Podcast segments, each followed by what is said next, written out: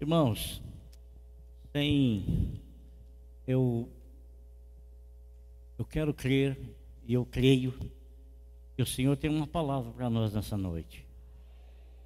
E vou dizer uma coisa para você, eu quero que você entenda isso é, com muita tranquilidade. Não deixe ninguém tirar sua atenção agora, tá bem? Porque o apóstolo São Paulo, ele disse assim, que a fé no coração da pessoa, ela não vem voando de qualquer canto, de qualquer lugar. A fé no coração da pessoa, ela, ela nasce, ela brota da pessoa ouvir e ouvir a palavra de Deus. E a palavra de Deus, ela não é algo destrutível. Ela não é algo que pode ser revogada. A palavra do Senhor, ela subsiste para sempre. E quando isso que subsiste para sempre entra na nossa vida, essa palavra ela faz com que nós também tenhamos a vida para sempre, isto é, a salvação que nessa palavra que é pregada, que nessa palavra, nesse evangelho que é anunciado, produz e é, é falado, é pregado a respeito de nosso Senhor Jesus Cristo, o nosso eterno Salvador. E é necessário nós, como servos de Deus, irmãos, eu vou ler um versículo já já com você. Mas é necessário nós, como servos de Deus, não termos a nossa mente aberta para coisa que não presta. Coisa que não presta, ela entra sorrateiramente na nossa vida, e quando ela entra sorrateira na nossa vida, ela não tem só o intuito de destruir a nossa vida, mas tem o intuito também de destruir todos aqueles ou tudo aquilo que está ligado direto ou indiretamente a nós. Da mesma forma que quando o apóstolo São Paulo disse para aquele homem, o carcereiro lá de Filipe, e esse homem perguntou para Paulo: O que, que eu devo fazer para ser salvo? Paulo disse: Creia no Senhor Jesus Cristo, que será salvo tu e a tua casa. Então, a bênção que a pessoa recebe ao crer em Cristo, essa bênção, ela transpassa e alcança a família dela, alcança a casa dela. Da mesma forma, quando a pessoa ela é alguém que resiste a Cristo, consequentemente ela está aberta para tudo aquilo que é anticristo, que é contrário a Cristo e consequentemente contrário à palavra dele. E quando essa pessoa ela se submete a tudo aquilo que é contrário a Cristo, não alcança somente a vida dela a destruição. A destruição alcança a vida e alcança também tudo aquilo que está direta ou indiretamente ligado à pessoa. Por isso é necessário nós termos uma cabeça boa, sabe? Cabeça boa é necessário nós termos bons pensamentos. É necessário nós termos pensamentos que edifiquem não somente a nossa vida, porque a partir do momento que nós nos comprometemos com alguém ou alguém se compromete conosco, isso já não é mais só, já é um conjunto, já é uma família, já é um lar. Já é um lar. Então nós temos que ter muito zelo, muito cuidado com as coisas que a gente deixa entrar aqui, porque aquilo que entra aqui ou abençoará a nós e aos demais, ou prejudicará tanto a nós como aos demais, até que o inimigo minta para você, engane você que aquilo que você está fazendo é bom para você. O bom para você é não prejudicar ninguém. Bom para você é você abençoar a tua casa. Bom para você é você abençoar a tua família. Bom para você não é você querer ser um aparecido, um Zé Mané, um Zé Ninguém, que acha que é uma coisa grande e não é nada. Sabe? Não. Sim, o cuidado, o zelo. Então é necessário, para a gente ter bons pensamentos, o que, que é necessário eu ouvir? É necessário ouvir coisas boas. Para mim ter um bom pensamento, é necessário eu estar perto de pessoas que edifiquem a minha vida com as, as experiências dele, com as palavras dele. Por isso que a Bíblia fala assim: que nós não devemos nos assentar na roda dos escarnecedores e nem dos zombadores. Não devemos sentar na roda do escarnecedor nem do zombador. Mas a Bíblia nos fala, nos diz que é necessário nós termos a nossa mente aberta para as coisas boas e trancada e fechada para as coisas ruins, porque as coisas boas na nossa mente nos abençoará e abençoará todos aqueles que estão ligados a nós. E sabe, irmãos, a gente tem ouvido tantas coisas boas, a palavra do Senhor, ela fala de tantas e tantas e tantas coisas maravilhosas, tantas coisas magníficas, esplendorosas, mas mesmo assim ela não nos isenta das dificuldades da vida. Mesmo assim, ela não fala para nós assim: olha, a tua vida vai ser magnífica, a tua vida vai ser maravilhosa, tudo vai correr maravilhosamente bem, magnificamente bem. Mentira, não vai, né? Não vai. Nós vamos ter os embates da vida, as dificuldades da vida, as lutas da vida, até porque uma pessoa só aprende a guerrear entrando na luta. Ele só se torna um guerreiro não se acovardando, não fugindo da batalha, mas enfrentando a batalha. Enfrentando a batalha.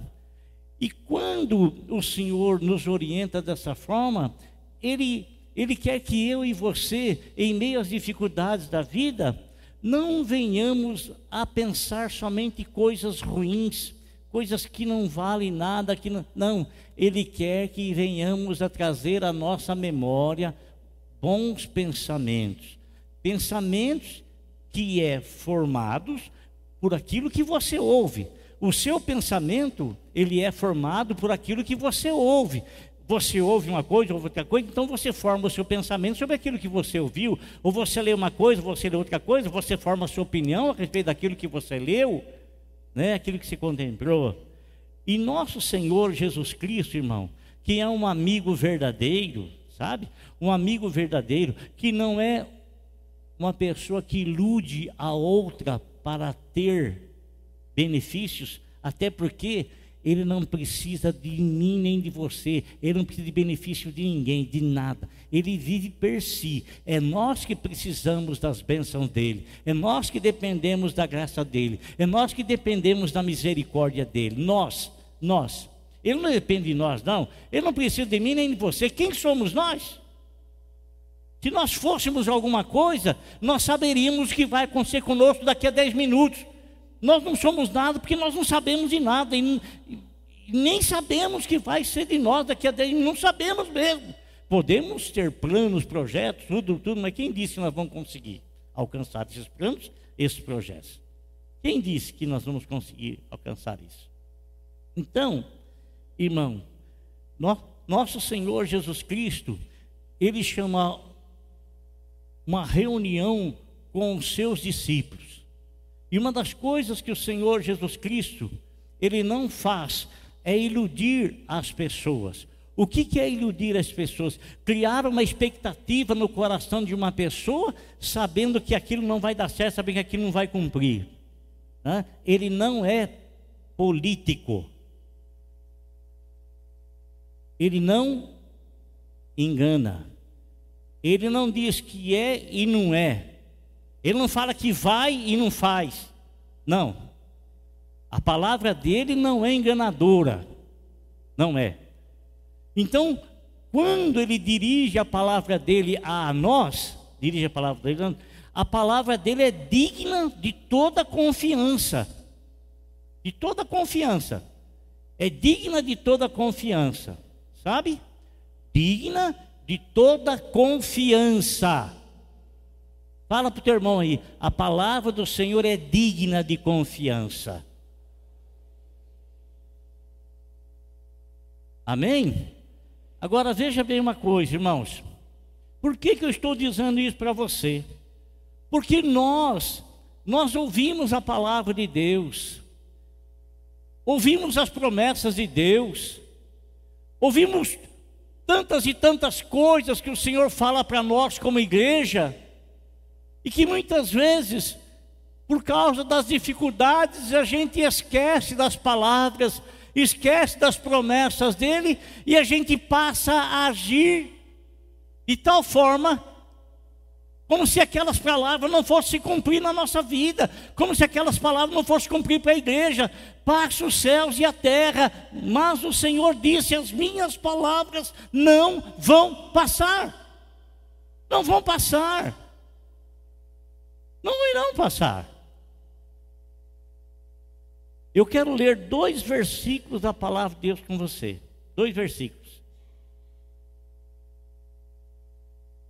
Esses dois versículos estão aqui no livro de Lucas. Lucas, que era um médico, amigo do apóstolo São Paulo, e ele escreve no capítulo 24 a respeito de uma promessa que o Senhor Jesus Cristo faz aos seus, aos seus.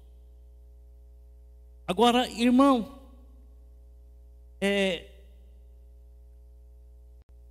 quantas e quantas desilusões os homens têm passado por colocar a confiança num outro ser igual a ele. Quantas e quantas o homem tem sofrido revés, decepções, porque tem colocado a sua confiança em um homem igual a ele que não pode salvar nem a ele mesmo. Como é que vai salvar você? Não tem como. Senhor, a gente vai percebendo dentro da palavra de Deus que todos nós sempre, sempre, sempre, sempre seguimos um líder. Você já reparou isso? Todos nós, todos nós, seja em casa, seja no trabalho, sempre, sempre tem uma pessoa na liderança, sempre temos. É, seja é, na, na, na, polícia militar, no exército, e qualquer, sempre tem a liderança, a hierarquia, sempre, sempre tem. Por quê? Porque isso traz ordem. Isso traz ordem. Você já viu aquele aquele provérbio que diz assim: tem muito cacique para pouco índio, né? Quer dizer, tem muita gente que manda e ninguém para obedecer, né? Então, mas todos nós, irmão, todos nós nos espelhamos em alguém. Por exemplo, você, ainda que você tenha conhecido talvez pouco tempo o seu pai, mas o ídolo seu, aquela pessoa que você tem na sua mente, é ele, é o seu pai, né? Aquela pessoa forte que sempre teve ao seu lado, é Ele. Né? A gente visualiza aquela pessoa como um líder nato, líder dentro da nossa família, líder dentro da nossa casa. E junto com os doze discípulos, tinha um líder. E esse líder era o Senhor Jesus. Esse líder era o Senhor Jesus Cristo. E quando você começa a depositar a sua confiança no líder, você faz isso por quê? Porque você percebe que ele tem autoridade. Ele tem autoridade. E nosso Senhor Jesus Cristo, os discípulos dele, andando junto com ele, começaram a perceber a autoridade que ele tinha. Não era autoridade para desafiar homens, não, não era autoridade para briga, não era autoridade por causa do seu tamanho, por causa da sua força, era autoridade por causa da sua sabedoria, era autoridade por causa do seu conhecimento, era autoridade por causa das coisas que ele fazia. Ele fazia. Opa! Está lá o cego, ele bota a mão na cara do cego, o cego passa a enxergar. Está lá o paralítico, 40 anos paralítico, ele ordena o paralítico, o paralítico começa a andar. E os doze estão tá junto. Os doze vendo isso, né? Tantas e tantas outras pessoas que eles presenciaram, viram o Senhor fazer milagres extraordinários e que em particular o Senhor então ensinava esses doze, e esses doze viam no Senhor um grande líder, tanto que, tanto que a confiança deles se perdeu, porque a confiança que eles tinham que ter no Senhor era que o Senhor iria libertar o homem de si mesmo, iria libertar o homem das garras daquele que tinha predominantemente poder sobre a morte, poder sobre o homem. Então o Senhor veio para libertar o homem das garras de Satanás, para prometer ao homem a vida eterna, porque em Satanás ele tem a morte eterna, mas em Cristo Jesus ele tem a vida eterna. Mas Jesus ele era tão poderoso, tão grandioso, tão extraordinário, que os judeus, ao entenderem a Torá, os cinco primeiros livros da Bíblia Sagrada, da Bíblia judaica, e que nós temos o nosso também, os cinco primeiros livros, Ali havia uma promessa que Deus haveria de levantar um homem igual Moisés, que haveria de libertar o seu povo. Então eles começaram a pensar: ah, Moisés libertou o povo de, lá de Israel, lá no Egito. Então, quando vir o Salvador, ele também vai libertar-nos do jugo do governo romano. Mas não era isso. Não era isso. Quem está liberto em Cristo Jesus ele não está preso nada em lugar nenhum. Quem está liberto em Cristo Jesus, você se lembra do apóstolo São Paulo, Silas, Silas presos lá é, é, lá, lá, em Filipos, preso lá, eles estavam presos, o que, que eles estavam fazendo? Eles estavam louvando a Deus, cantando ao Senhor em grande. E ele disse: A minha alma não está presa, a minha alma ela é livre, o pecado não tem poder sobre a minha vida, eu não tenho uma prisão espiritual, eu sou livre, livre, livre, livre para glorificar a Deus, e por isso ele estava glorificando o Senhor naquela cela, preso injustamente qual é o preso injustamente que fica quieto, que glorifica a Deus por estar preso? Então, nosso Senhor era um tremendo de um líder, maravilhoso líder, né? Mas só que o Senhor havia alertado-os. Eu já li o versículo? Oh, mas vocês também não falam nada? Peguei aqui no. Como diz, quando a gente jogava, soltava aqueles balão, né? Dizia que pegou no breu, né? Além de soltar balão, irmãos, você sabe que uh, há uns 40 anos é pouco, uns 50 anos atrás, ah, tinha uns 17 anos, e é igual a criançada de hoje, sabe? Tudo por causa de correr atrás de. Aqui fala pipa, lá fala, fala papagaio. Papagaio. E balão, então, nossa, não era proibido soltar balão, então soltar balão. Tinha um campo de futebol perto da minha casa, lá na rua Sica. Campo de futebol, campo do sete. Não, campo do último gole. Era um bar que tinha lá que chamava Último Gole. Então, era o bar chamado Último Gole. O campo do último gole irmão, começou a descer um, um, um, um, balão ali, balão, sabe? Balão. Imagine a, a criançada ferveu. Mas, mas imagina o que, que é ferver, porque nesse campo assim, era um conflito de, de, de, várias, de vários bairros, né? Então, o, o, de um bairro daqui tinha receio com o bairro de lá, de bairro lá tinha rixa com o bairro daqui, e aquela criançada, via aquele bando, que e foram lá para pegar o papagaio. De repente o rapaz pegou um tijolo. Ah, é o tijolo! E soltou o tijolo. No... Aí o rapaz estava perto de mim, chamado Gilmar. Ele, botou a mão assim, ó. Tijolo veio e pegou bem aqui atrás. Fala a verdade, né? Eu, é uma coisa que eu não. Olha, quantos anos faz, não esqueço isso aí. Eu não esqueço. Não esqueço. Botou pá, Bom, Aí, agora vamos ler o versículo. Ao se aproximar, é, Lucas 24, versículo 28.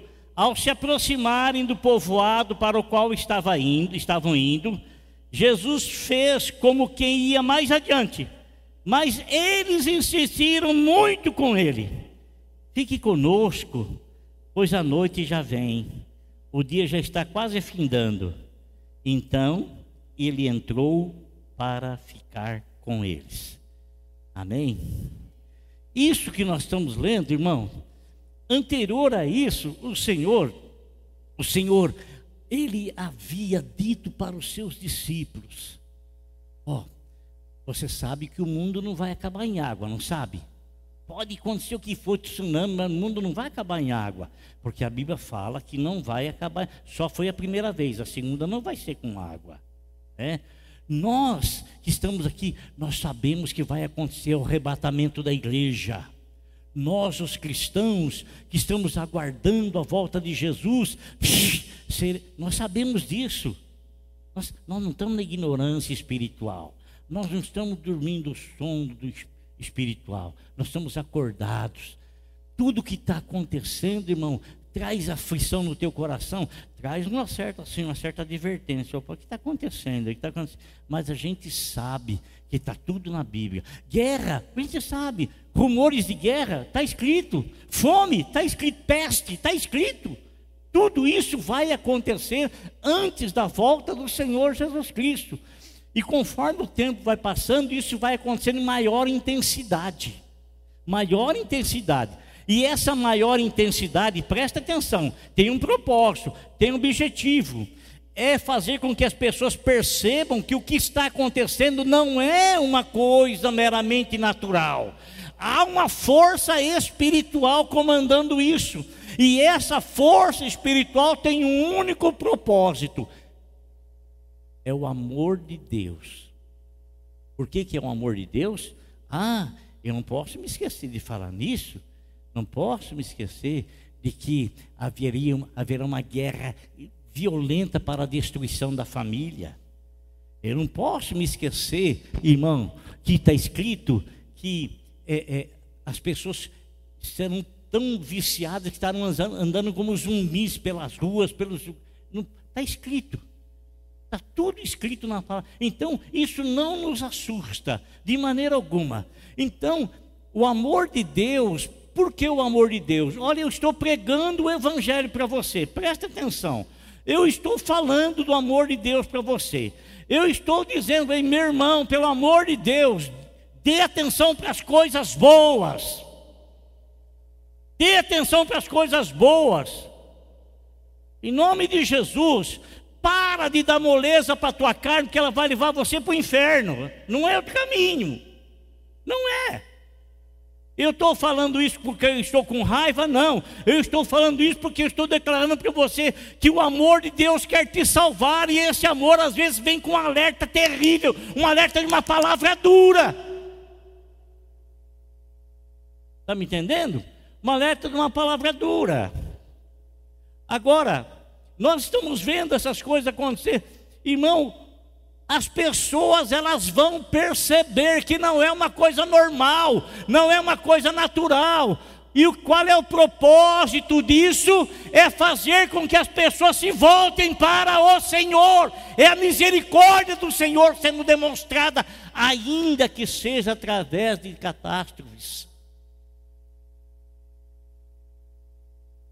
Ainda que seja chamando a atenção das pessoas, chamando a atenção das pessoas, chamando. Aqui, Noé ficou 100 anos pregando o Evangelho, falando do amor de Deus, falando da salvação, falando da construção da arca, convidando todo mundo para entrar na arca na hora da tempestade. Não é ninguém que sabia dele, gozavam dele, zombavam dele, riam dele. Hoje, cientificamente, é provado o dilúvio. E matou todo mundo, só ficou oito pessoas só. Oito pessoas. Dessa vez não vai ser mais dilúvio. Não vai acontecer mais. Pode acontecer essas tragédias que nós estamos vendo acontecer, a mudança de clima lá nos Estados Unidos, aqui no Brasil, na Rússia, em todos os lugares nós estamos vendo acontecer alguma coisa estranha. Coisa estranha, fome na China. Uma coisa estranha. Qual é o propósito disso? Bom, quando a sua vida está nas mãos de Deus, você pode presenciar as coisas estranhas estarem acontecendo. Mas eu, eu ergo os meus olhos para os montes e me pergunto: de onde é que me vem o socorro? Aí, eu, na experiência que eu tenho dentro da palavra de Deus, de Deus ter cuidado de mim todos os momentos da, da minha vida, o que, que, que, qual é a resposta que eu tenho? Elevo meus olhos para o monte e pergunto: de onde me virá o socorro? Eu digo: o meu socorro vem do Senhor que fez os céus e a terra. Pronto, acabou. Acabou. Vem do Senhor que fez os céus e a terra. Então, não é momento da igreja ter o coração atribulado. Não é. Sabe por quê? Porque, querido irmão, quando o teu filho está passando por uma situação difícil, o que é que você faz com ele? Você desce a marreta na cabeça dele para acabar com ele? É isso que você faz? Você dá conselhos amaldiçoando, estragando mais a vida dele? O que é que você faz? Se você é pai de verdade, você está ao lado dele, você o ampara, você o ajuda, você o incentiva, você dá força nele e ele vai se amparar em ti, porque ele vai ver em ti uma força, uma resistência e um companheiro. Um companheiro. Agora, a Bíblia nos fala que o Senhor Deus, o Senhor Jesus, cuidará da sua igreja. Vai cuidar de mim, vai cuidar de você como Ele tem cuidado. Mil cairão à minha direita e dez mil à minha esquerda, de que lado que for, mas a Bíblia fala que eu não vou ser atingido. Mas ainda que eu for, eu vou passar pelo vale da sombra da morte, mas eu não me atearei ali no vale da sombra da morte. A Bíblia nos fala que vou para as colinas celestiais do meu Pai. Então, irmão, o Senhor Jesus Cristo, ele avisava os discípulos dele: escuta aqui, camarada, olha aqui, está vendo essas coisas maravilhosas que eu fiz tudo aí? Magnífica, não é? Mas olha que eu vou dizer para vocês e quero que vocês se lembrem bem e guardem o que eu vou falar. Vai chegar um momento em que os homens vão me pegar, mas não vão me pegar porque eles têm poder para pegar-me eles vão me pegar, porque foi justamente para isso que eu vim na hora certa da permissão do meu Pai Celestial. Eles vão fazer comigo tudo aquilo que o Pai permitir que de mim seja feito.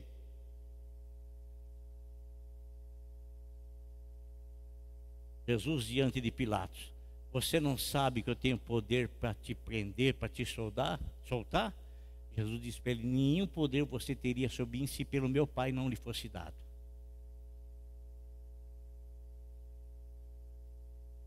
Irmão, Jesus é fantástico, irmão.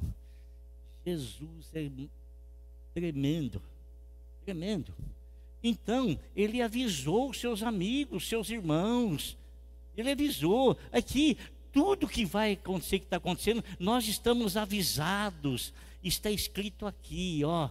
Está escrito aqui. Se você quiser viver na ignorância, você viva. Mas está aqui a revelação das coisas que aconteceram que estão acontecendo e que acontecerão. Passado, presente e futuro. Está aqui. Está aqui. Está aqui. Então não tem por que você ter medo. Não tem por que você espernear para lá e para cá. Ó, oh, irmão, o que o apóstolo São Paulo diz: espera aí, vocês vão chorar igual os incrédulos que não têm esperança alguma? Nós não, nós temos uma esperança, e a nossa esperança não está num homem. Nossa esperança, por maior que seja a patente desse homem, a nossa esperança não está em homem algum, porque sempre quando a esperança é colocada num homem, sempre há e haverá sempre decepção. Mas quando a nossa confiança é colocada no Senhor, isso vai mover o nosso coração em glória em glória ao nome de Cristo Jesus. Então, nosso Senhor, Ele avisou: vão fazer comigo aqui, vão me pegar, vão me prender, vão e vão me crucificar e vão me matar e vão me sepultar. Mas depois de três dias eu vou ressuscitar. E, ó, e fala para os meus irmãos que eu vou adiante deles lá para Galiléia, tá bom? lá para Galiléia.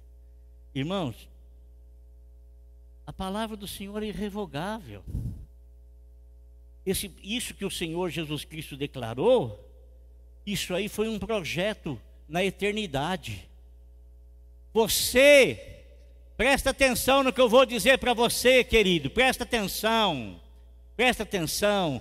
Você é um projeto divino é um projeto divino, você é um projeto de Deus. Projeto de Deus. Você é um projeto de Deus. É um projeto divino. É um projeto do Senhor. E você como projeto divino, é um projeto eterno. Porque a Bíblia nos fala o seguinte: que a igreja, a igreja, ela já estava nos planos de Deus antes da fundação do mundo. Porque Jesus Cristo é o Cordeiro de Deus que foi morto antes da fundação do mundo. E ele foi morto justamente para fundar o que? A igreja. Então a igreja é um projeto anterior à criação. Anterior à criação. Então você é um projeto, se manifestou esses anos aqui, não sei quantos anos você tem, não sei quantos anos você tem, mas se manifestou agora é, mas é um projeto de Deus. Você é um projeto de Deus. Nós somos projeto. O homem é um projeto de Deus. Todo homem é um projeto de Deus. Todo homem é um projeto de Deus. Todo, todo homem. Mas, assim como todo homem também é um projeto para a igreja, de ser igreja. Quando digo homem, estou dizendo assim, cientificamente, homem e mulher. Ser humano. Todo homem é um projeto de Deus. E todo homem é um projeto de Deus para a salvação. Mas somente quem for à igreja que será salva. O homem passando de uma criatura e se tornando um filho de Deus. Passando de um, de um pecador perdido para um pecador arrependido passando para alguém que estava condenado e fadado para o inferno, agora está com uma promessa de salvação em Cristo Jesus. Então, o Senhor avisou a todos eles, avisou. Mas irmãos, eu estava dizendo para vocês, como é fácil a gente esquecer as promessas que Deus nos faz. E principalmente nós esquecemos as promessas que Deus nos faz quando nós estamos passando duras provações, dificuldades grandes, dificuldades enormes, a gente tem a tendência a esquecer das coisas boas e a gente não traz armazenado na nossa lembrança, não traz. Por isso que a Bíblia fala assim, para nós trazermos a memória, traga a memória, traga a memória, traga a memória, traga a memória as coisas boas. Quem tem coisas boas plantadas aqui, traz à memória as coisas boas. Não se deixe enredar para a tristeza devido a situações contrárias. Não se deixe enredar para a ansiedade devido a não alcançar imediatamente aquilo que você espera, aquilo que você pensa, aquilo que você deseja, por aquilo que você luta. Não traga, não permita que da ansiedade venha uma depressão no teu coração e, consequentemente, você se torne uma pessoa triste, triste, triste, que não consegue enxergar absolutamente nenhuma esperança de vitória na sua vida.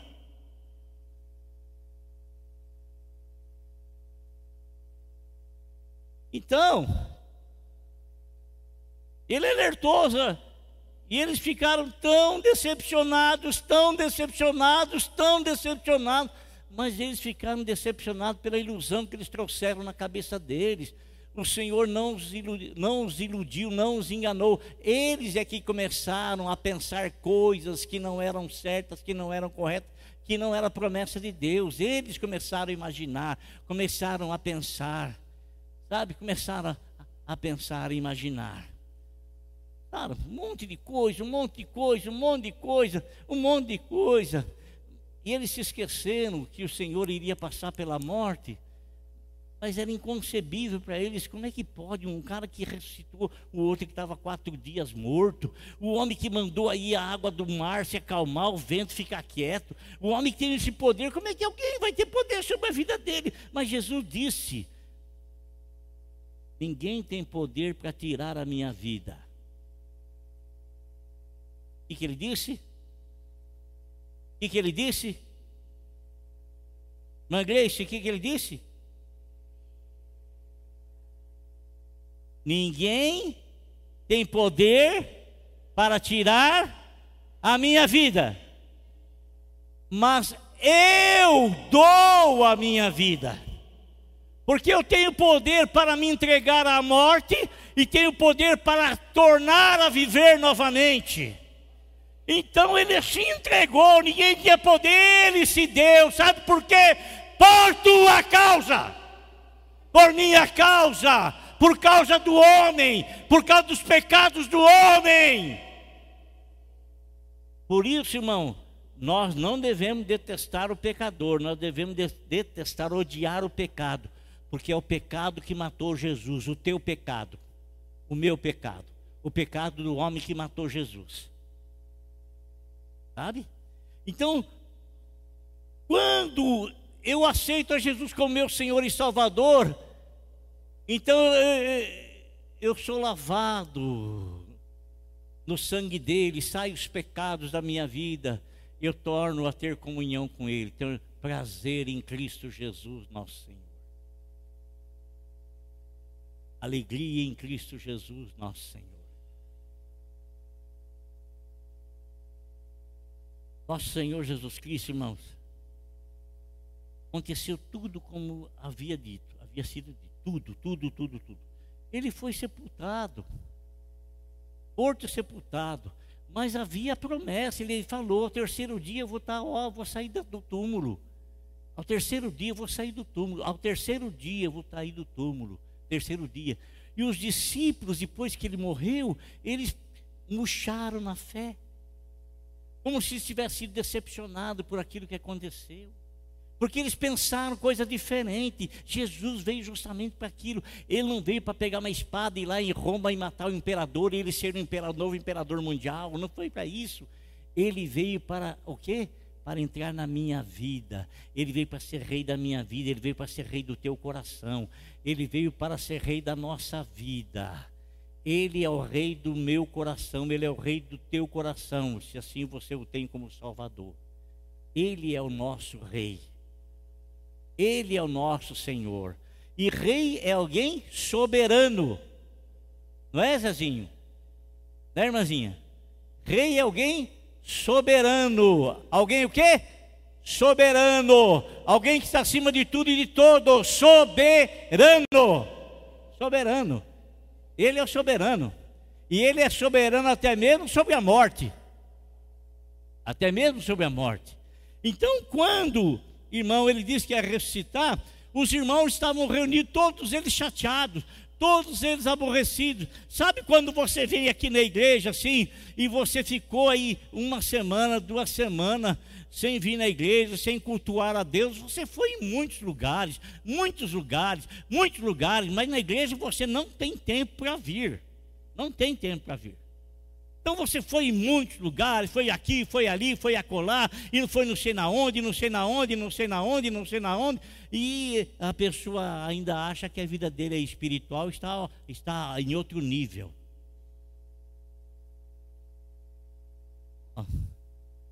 Bom, ele. Os discípulos estavam lá todo aborrecidos. Às vezes você vem para a igreja, irmão, olha, parece que você nem tem mais fé. De tanta coisas tribulosas que acontece na tua vida. De tanta dificuldade, às vezes, que você enfrenta na família. Doença, morte, alguém aqui, um problema no trabalho, um problema aqui, um problema ali, um problema lá, e você se envolve tanto naqueles problemas que, parece que a tua fé foi arrancada, parece que você não consegue enxergar que lá poderá mudar, parece que você não consegue ver que aquilo lá poderá sobressair, que você poderá ser renovado novamente, ser levantado novamente, ser erguido do monturo novamente. E você se entrega às vezes para a tristeza, e você vem na casa do Senhor e você vem assim, sem aquele sorriso, sem aquela alegria, sem aquela paixão. Né? Você vê os irmãos, você tem prazer de ver eles, mas você não consegue se alegrar assim intensamente com os irmãos. Sim, desse jeito. Então eles estavam assim lá. A pessoa que eles confiavam. Mas eles que se iludiram, Jesus não os iludiu. Jesus não vai enganar você, irmão. Você vai ter aflições nessa vida, mas o Senhor diz para mim, diz para você: tenha bom ânimo, tenha bom ânimo, tenha bom ânimo, tenha bom ânimo, tenha bom ânimo, tenha bom ânimo. Tenha bom ânimo, bom ânimo, bom ânimo, ânimo para as coisas boas. Ah, o que acontece, irmão? Acontece que no domingo de manhã, primeiro dia da semana, eles vão, as, as irmãs, três irmãs, e eu não tenho o nome de outras, mas tinha outras juntas, foram lá no sepulcro, por quê? Porque elas prepararam óleos, especiarias para perfumar o corpo do Senhor. Sabe? Você acha que elas estavam pensando na ressurreição de Cristo? Você acha que elas estavam lembrando daquilo que o Senhor havia prometido, daquilo que o Senhor havia falado? Você acha que elas tinham isso na mente delas? Não. Elas vão lá, vão lá, porque para elas o Senhor Jesus Cristo disse que ia sofrer, sofreu, que ia ser crucificado, foi, que ia morrer e morreu. E elas esqueceram que ele disse que ia vir de ressuscitar. Irmão, não esqueça das coisas boas. Não esqueça das palavras de vitória em meio às tribulações. Não esqueça, amado irmão, não esqueça, não esqueça de forma alguma, não esqueça que em meio às tribulações da vida você tem sim uma palavra que Deus plantou no teu coração. Tem.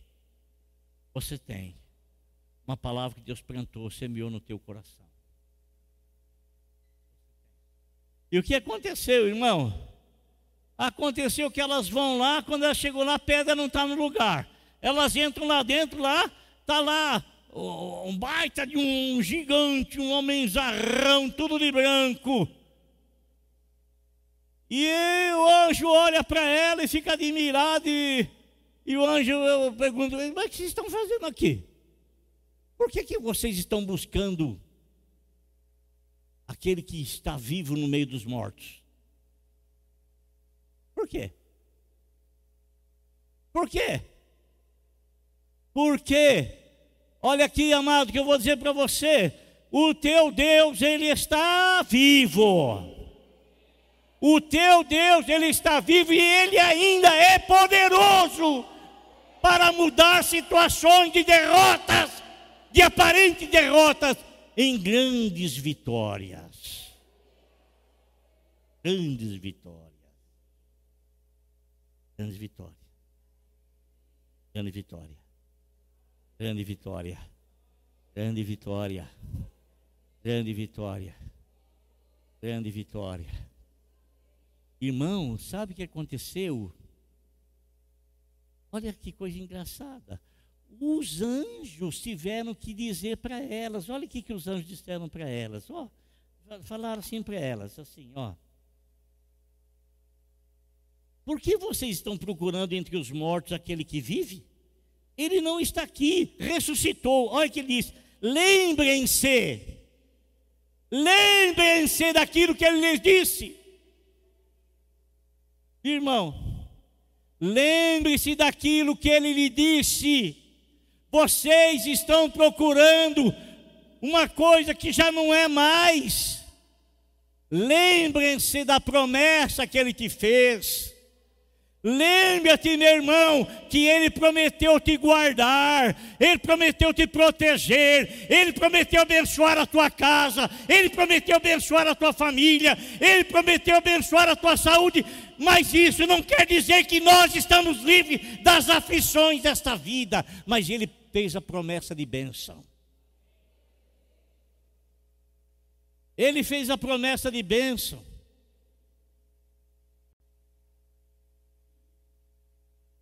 E o que, que nós vemos aqui?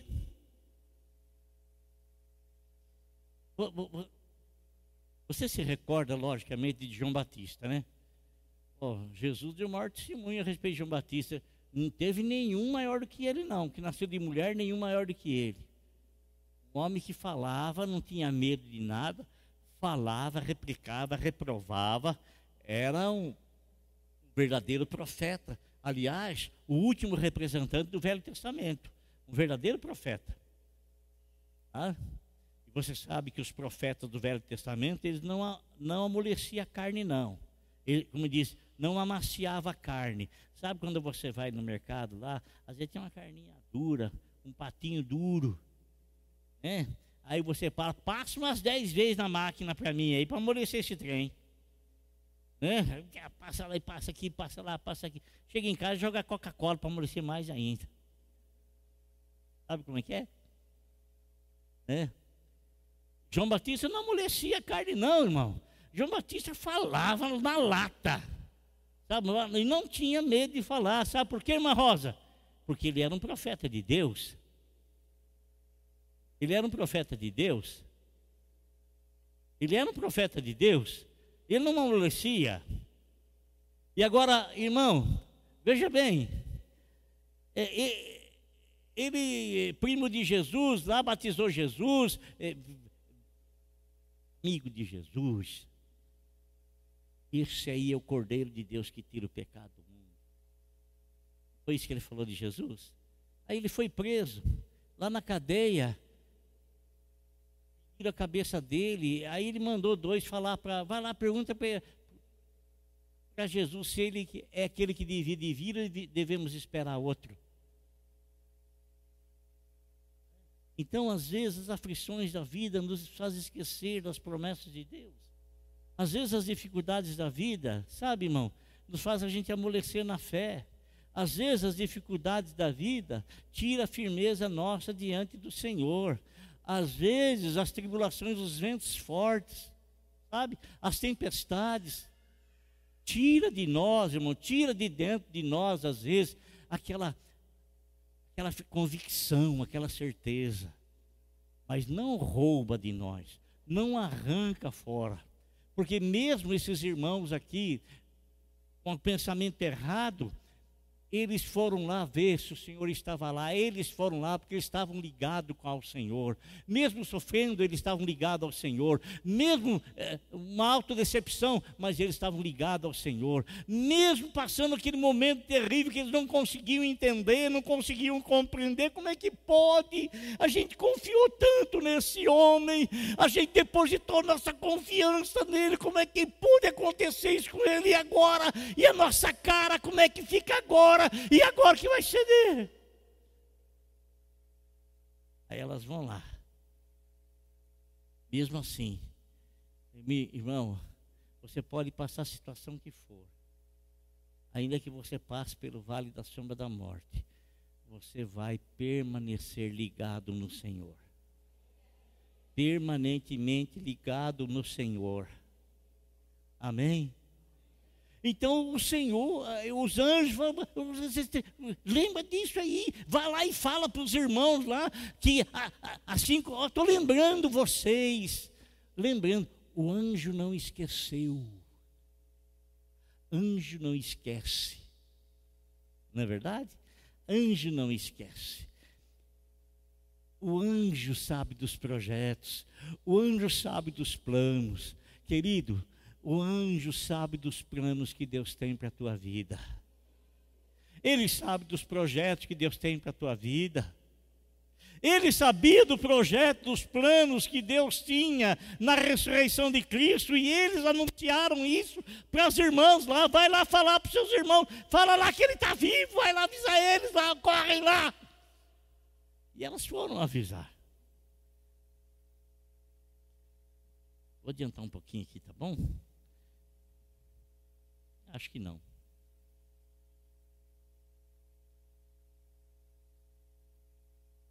Olha só, irmão, coisa maravilhosa. Como Jesus restaura a vida das pessoas. Sabe, Fabiano? Como Jesus restaura a nossa vida. Às vezes, irmão, vou falar de mim. As, não foi uma nem duas vezes, não. Não foi uma nem. Foram muitas vezes que me senti um, um cisco. Igual está escrito lá no livro de Jó, um cisco. Sabe o que é um cisco? um ventinho qualquer joga para lá, outro ventinho, não sabia mais o que, não tinha, não tinha mais firmeza de saber onde ficar, a mente, eh, uma tribulação terrível, aquela fraqueza, e querendo Deus, e querendo Deus, e querendo que Deus me iluminasse, querendo que Deus me desse uma força, e aqui se aquele jeito, aquela maneira, irmão, não sei se você já se sentiu assim, mas está aqui uma pessoa que é igualzinho você, igualzinho, mas não, não em nada, igualzinho, igualzinho, igualzinho. Igualzinho você, sabe? Mas eu posso dizer uma coisa para você: o Senhor sempre cuidou da minha vida, o Senhor sempre guardou a minha vida, o Senhor sempre cuidou da minha casa, o Senhor sempre cuidou da minha família sabe? E esse cuidado que eu vejo Deus ter com a minha casa, é esse cuidado que eu quero que Deus tenha com você, é esse cuidado que eu quero que você creia que Deus tem para contigo. Sabe, esse zelo, essa proteção, essa bênção na tua vida. Então, irmão, o, o anjo eh, vai lá, fala, eles foram falar lá, sabe? Aí o Senhor, um grande restaurador, irmão, um grande restaurador Todos eles estavam machucados, sabe? Todos eles estavam arrebentados, sabe? Todos eles, todos eles estavam. Não que o Senhor os arrebentou, mas foi a consequência, a, o curso da vida, sabe, irmão? O curso da vida, o dia a dia, tá? curso da vida, dia a dia. Então, eles estavam assim, numa situação bem aborrecida bem, mas muito aborrecido, mas muito chateado, muito aborrecido. Aí, quem é que vem atrás deles? Diga para o teu irmão assim: o Senhor vai atrás de você onde você estiver. Pode falar para ele. Viu? E ó, ele vai para restaurar a tua vida. Irmão, ele vai para mudar a tua vida. Ele vai para tirar as ilusões da tua cabeça e fazer você viver a realidade da, de um vencedor, de um vitorioso. Glória a Deus. Amém. Olha lá, irmão, o Senhor começa a restaurar, vai atrás de todos eles. Ô Zezinho, Pedro não podia restaurar João, porque os dois estavam arrebentados. Sabia, irmão? Ô, irmão, Natanael não podia restaurar Filipe, estavam todos arrebentados. Eles não conseguiam se auto-restaurar, eles estavam todos arrebentados. Mas quem é que vem? Quem é que vem? Quem é que vem? Quem é que aparece, irmão? Querido, permita que o Senhor restaure a tua vida. Permita que o Senhor renove a sua vida. Permita que o Senhor trabalhe a sua vida. Permita que o Senhor faça, ó, aquele titubear, sabe, aquele vacilo. Ele vai fazer você uma firmeza numa rocha, sabe, irmão? Sabe? Não vai ser coisinha que vai mover você para cá, o Natanael ali. Vai mover você para cá e você mover. Tá? Acabei de falar de você agora aqui vamos mover para cá e mover para lá. Não vai. Ó, oh, irmão, aí tem dois irmãos que estão caminhando, saíram de Jerusalém, estão indo para Emaús, 11 quilômetros de distância. 11 quilômetros. Eles não estavam esperando Uber, não estavam esperando táxi, não estavam esperando burro, não estavam esperando nada, nada, nada, nada. Eles estavam caminhando, eles caminhavam durante o dia. Durante o dia. E eles estavam caminhando. Jesus já tinha ressuscitado, mas eles não sabiam, ou melhor, eles receberam a notícia, mas não deram atenção, não deram ouvido, acharam que fosse ilusão, coisa. Né? Aí eles estão conversando, Jesus aparece do lado deles, eles não conseguem enxergar, não conseguem ver que é Jesus, porque eles não acreditaram na ressurreição, Consequentemente, o ressurreto está do lado deles, eles não conseguem ver, não conseguem enxergar. Assim, quando a gente está passando aqueles momentos difíceis, a gente que tem a promessa da palavra de Deus, a gente não consegue firmar nela, não consegue enxergá-la, não consegue vê-la, não consegue vivê-la, porque a gente não está acreditando. A gente não está acreditando. Você duvida, moça, que Deus tem uma restauração grande para a tua vida? Você duvida? Você duvida que o Senhor tem uma restauração grande para você? Você duvida, irmão? Pois não duvide. Não duvide. Não duvide. O Senhor não é autor de erros. Autor de erros é o homem, mas o Senhor é o excelente restaurador da vida dos homens. Excelente restaurador da vida dos homens. E os dois estão indo lá, e o Senhor chega do lado deles, começa a conversar com eles, começa a trocar conversa, e eles não percebem que é o Senhor, não percebem que é o Senhor, e, e o Senhor vai falando para eles do, do, daquilo que estava escrito a respeito dele no Velho Testamento, que haveria de se cumprir na vida dele como se cumpriu, que haveria de ressuscitar como ressuscitou, eles não conseguem enxergar, eles estão ouvindo, ouvindo, ouvindo, ouvindo, não conseguem enxergar, por quê? Porque não acreditam. Quando você não acredita na palavra de Deus, você não consegue ver o milagre.